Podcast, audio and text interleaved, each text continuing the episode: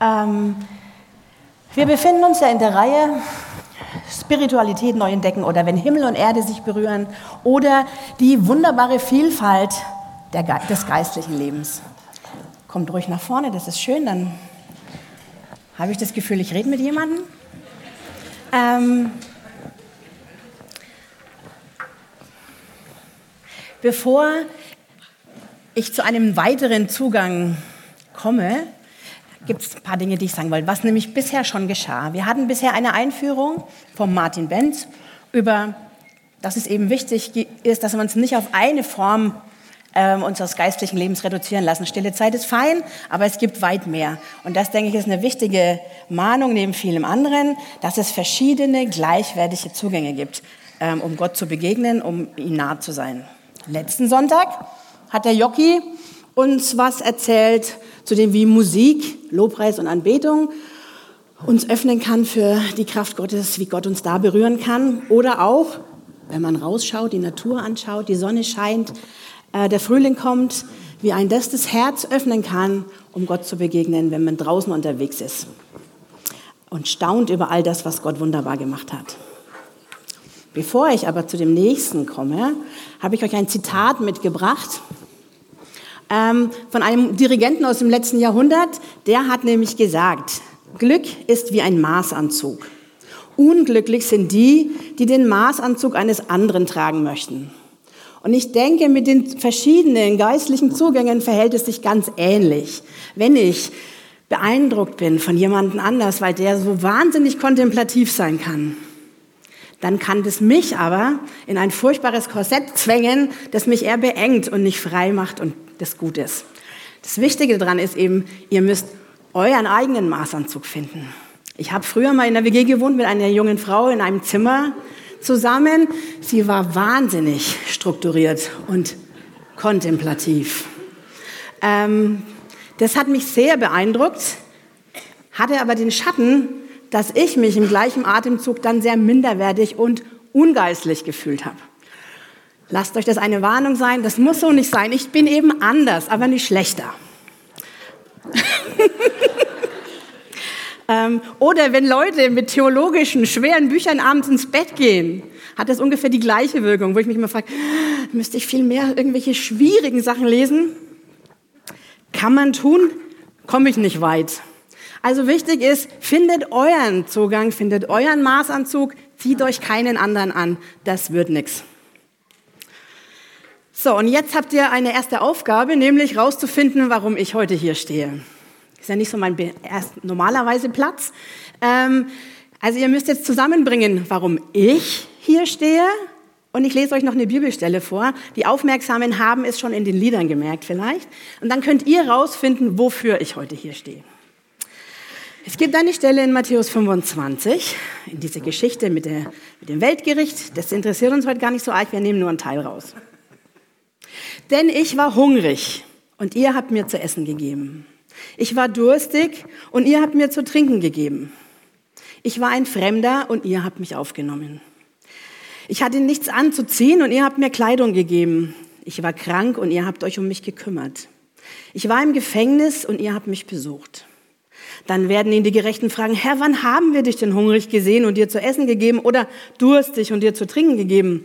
Wann haben wir dich als Fremden bei uns gesehen und haben dich aufgenommen? Oder wann haben wir dich gesehen, als du nichts anzuziehen hattest und haben dir Kleidung gegeben?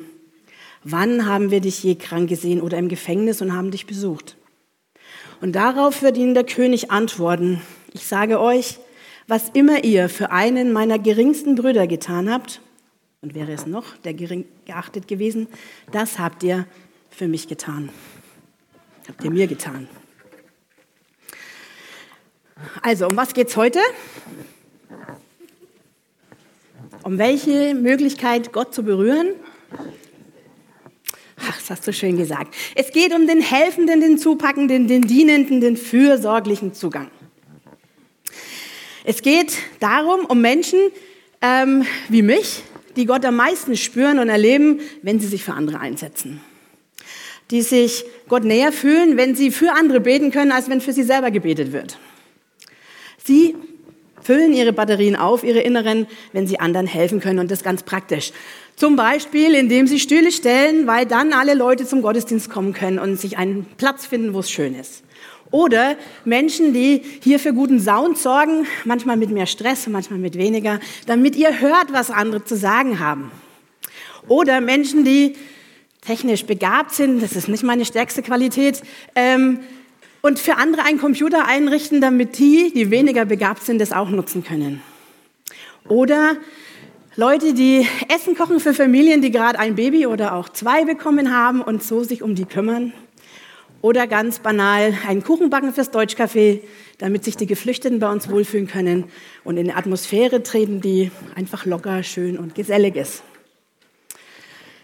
Ähm, ich habe mir gedacht, wichtig wäre ja auch sowas nochmal mit einem biblischen Beispiel zu unterlegen. Und ich habe mir gedacht, was gibt es besser in diesem Bereich, als vom Meister selbst zu lernen? Wenn man Jesu Leben anschaut, dann sieht man, dass er eigentlich die Hauptteil seines Tages damit zugebracht hat, für andere da zu sein. Er hat ihnen zugehört, er hat sie ermutigt, er hat sie geheilt, er hat sie versorgt mit Essen zum Beispiel, mal nebenbei 5000 oder so. Ähm, und er hat einfach auch von sich selber gesagt, der Menschensohn ist nicht gekommen, um sich dienen zu lassen, sondern um anderen zu dienen. Was ich an Jesus ist natürlich ein gewaltiges Vorbild. Ähm, auch gut finde, ist, dass er sich tatsächlich auch nicht auf eine Form reduzieren lässt, sondern er hat sich immer wieder die Zeit genommen, um mal sich abzusetzen, in die Stille zu gehen, mit Gott vertraut sich auszutauschen. Oder hat sich mit den Pharisäern eine theologische Schlacht geliefert. Ähm, ich denke, das war ihm auch wertvoll und wichtig. Aber ich, trotz allem, wenn man sein Leben anschaut, ich glaube, dieses für die anderen Dasein, das war eine ganz wichtige Sache in seinem Leben. Und dann gibt es noch Martha. Die kommt ja manchmal ein bisschen schlecht weg, finde ich. Äh, weil die Maria dann so gehypt wird. Aber erst lese ich euch mal die Stelle vor. Ähm, als Jesus mit seinen Jüngern weiterzog, kam er in ein Dorf, wo ihn eine Frau mit Namen Martha in ihr Haus einlud. Also man halte fest, nicht die Maria hat ihn eingeladen, sondern Martha war die Gastfreundliche. Martha war die, die es gern schön gemacht hat für andere und die wollte, dass sie sich wohlfühlen. Sie hatte eine Schwester, die Maria hieß. Maria setzte sich dem Herrn zu Füßen und hörte ihm zu. Martha hingegen machte sich viel Arbeit, für das Wohl ihrer Gäste zu sorgen. Schließlich stellte sie sich vor Jesus hin und sagte, das kann ich mir super vorstellen, wie sie die Hände in die Hüften stemmt und dort steht und sagt, Jesus, jetzt sag mal selbst, findest du das richtig, dass meine Schwester mich die ganze Arbeit allein machen lässt? Sag ihr doch, sie soll mir helfen. Und dann sagt Jesus erst, Martha, du bist wegen so vielem in Sorge und Unruhe, aber notwendig ist nur eins. Maria hat das Bessere gewählt und das soll ihr nicht genommen werden. Ich würde daraus jetzt keinen absoluten Satz machen, sondern in dieser Situation hat Jesus gesagt, Martha, mach mal einen Punkt. Maria hat einen anderen Zugang. Ja? Maria möchte hier sitzen und mir lauschen, ist auch schön. Aber ich glaube, dass Jesus es auch genossen hat, dass es schön war bei der Martha zu Hause, dass es was zu essen gab, dass es was zu trinken gab, dass sie sich wohlfühlen konnten und dass alles versorgt war. An Martha können wir allerdings auch sehen, wo die Gefahren für die Helfer unter uns liegen und lauern. Und das ist genau das, was sie hier macht. Sagt, Jesus, kannst du der Maria nicht mal sagen, jetzt ist mal was zu tun gefragt, nicht hier sitzen und kontemplativ vielleicht oder was auch immer. Ich will das, ne? Versteht mich nicht falsch, ich finde es gut.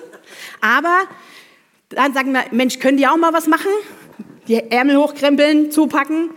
Ähm, und ich glaube, das ist die allergrößte Gefahr. Ich kann das für mich entscheiden und sagen, das ist für mich eine gute Art, für andere da zu sein. Ich muss es niemand anderen vorschreiben.